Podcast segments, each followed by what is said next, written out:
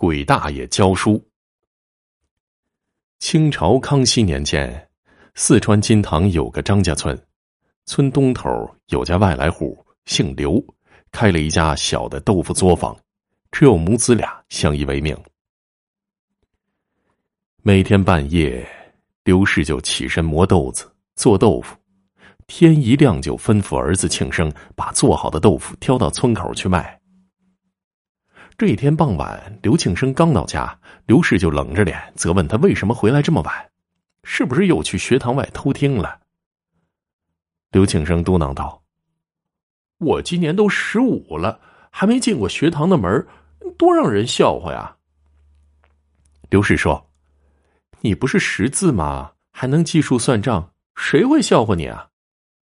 刘庆生终于忍不住了，说自己认字识数还是爹在世教的。刘氏冷冷的说：“这就是你爹的遗愿，只希望你当个普通老百姓，不要妄想走仕途。”刘庆生很是沮丧，晚饭都没吃，就气呼呼的跑到了山上爹的坟前，对着墓碑是抱怨到了天黑。夜深了，刘庆生还不想回家，倚靠着墓碑半睡半醒，迷迷糊糊之中，他仿佛看到了一个人影，出现在眼前。对方是个二十来岁的年轻人，看起来有点眼熟。刘庆生问：“哎，这位大哥，你是不是迷路了？怎么三更半夜走到坟地里来了？”年轻人微微一笑：“哈哈哈哈，我不是大哥，我是你大爷。”刘庆生火了：“嘿，你这人啊，我好言问你，你咋充大辈占我便宜呢？”年轻人又是一笑：“我呀，在这都听了半天了，你一直在抱怨家里不肯让你进学堂。如果你愿意呀，我可以教你读书，并且是分文不收。”刘庆生很是惊疑。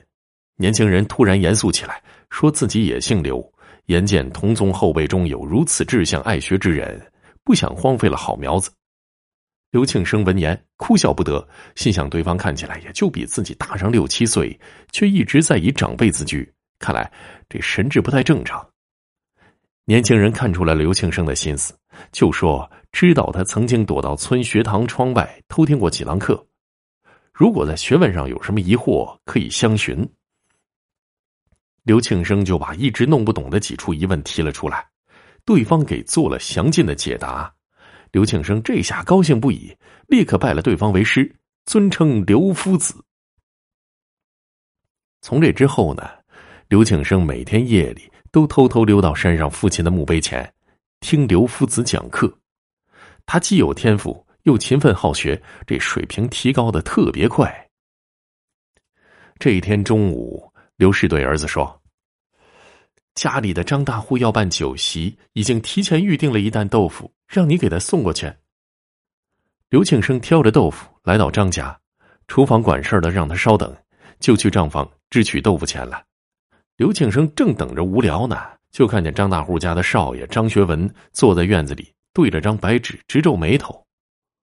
刘庆生走过去一看，白纸上写着一句上联：“桂子飘香，千里同明月。”他不由得脱口而出：“菊蕊攒霜，万盏共佳节。”张文学一抬头，见是卖豆腐的刘庆生，惊异道：“嘿呦，你小子有两下子啊！”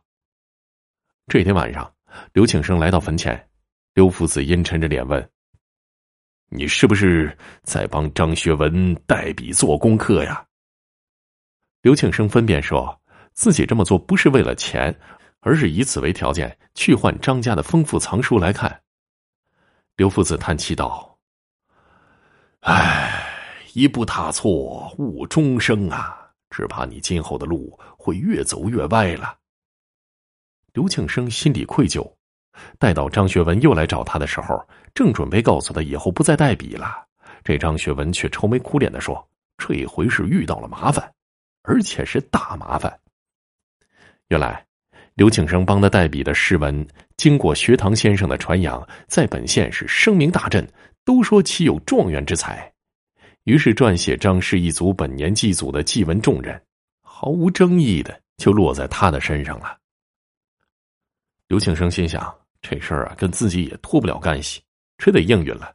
但表明啊，这是最后一次。张氏一族的祭祖仪式很是隆重，刘庆生代笔的祭文写的文采斐然，大获赞赏。这仪式的最后啊，需将祭文烧化。可无论族长怎么点火，这祭文就是不燃。在场有位名号赛半仙的算命先生，说这祭文并非是张氏后人所写，因此阴间的祖先不收。张学文此时啊，也只能硬扛了，赌咒发誓这祭文是自己写的。这时候祭文突然间无火自燃，瞬间化作了灰烬。赛半仙儿暗自摇了摇头。中秋这天晚上。刘庆生又来到坟地了，刘夫子正在等着他。刘庆生一望刘夫子身后，明朗的月光下却没有影子，不由得心头一悸。原来这赛半仙儿啊，总觉得此事蹊跷。经过暗中探查，得知了真相之后，就找了刘庆生，说那篇祭文阴气太重，一定是你被鬼缠身，才沾染了阴气儿。刘夫子像是看出了刘庆生的心思。叹口气说：“哎，你跟我念了这大半年的书啊，已经打好了根基，并且是略有小成。如今咱们缘分已尽，以后就靠你自学了。”说完就消失了。刘庆生心情复杂的回到了家，看见娘已经摆好了酒菜，说：“今晚中秋月圆，咱们跟你死去的爹啊一起过个团圆夜吧。”刘庆生看着娘从箱底拿出来挂在墙上的亡夫的画像，心头一震，脱口而出：“哎，我知道为啥看他眼熟了，他跟爹年轻时候啊一模一样啊！”刘氏大惊，待问明了前因后果，叹气道：“哎，这都是命数啊！原来这刘夫子就是刘庆生的大伯刘子明，当年是顺天府的一名学子。”顺治十四年参加乡试的时候，为了稳操胜券，花钱买出了试题，发榜时名列榜首。谁知道当时的正考官联合了副考官，贪财纳贿，大肆舞弊，落选考生不服，集体到文庙去哭庙，惊动了顺治爷，立即令督察院会审。最后，七位考官伏法，刘子明等参与贿买的考生也被陪斩上了黄泉路。这就是轰动一时的。丁酉北围科场案，令本族蒙羞的刘子明在死后被刘氏一族开除了族谱。刘庆生的爹抱着刘子明的骨灰，带着妻儿加入了田川移民的大军，千里迢迢来到金堂落户，想以此为志，建立刘氏一族的分支。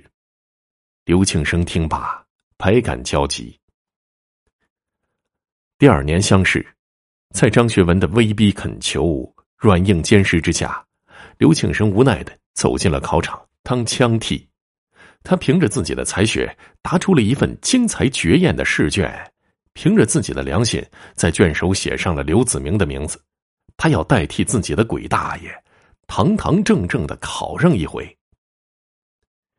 高中解元的试卷被打开糊名，主考官看到的却是考生名录中没有的一个名字——刘子明。而登录在册的考生张学文的试卷却遍寻不到。正当这张学文被官府追究审查的时候，刘庆生已经带着父亲和大伯的骨灰与母亲，踏上了回顺天府的路。他要凭自己的真才实学，为刘家争光，重入族谱，一家人认祖归宗。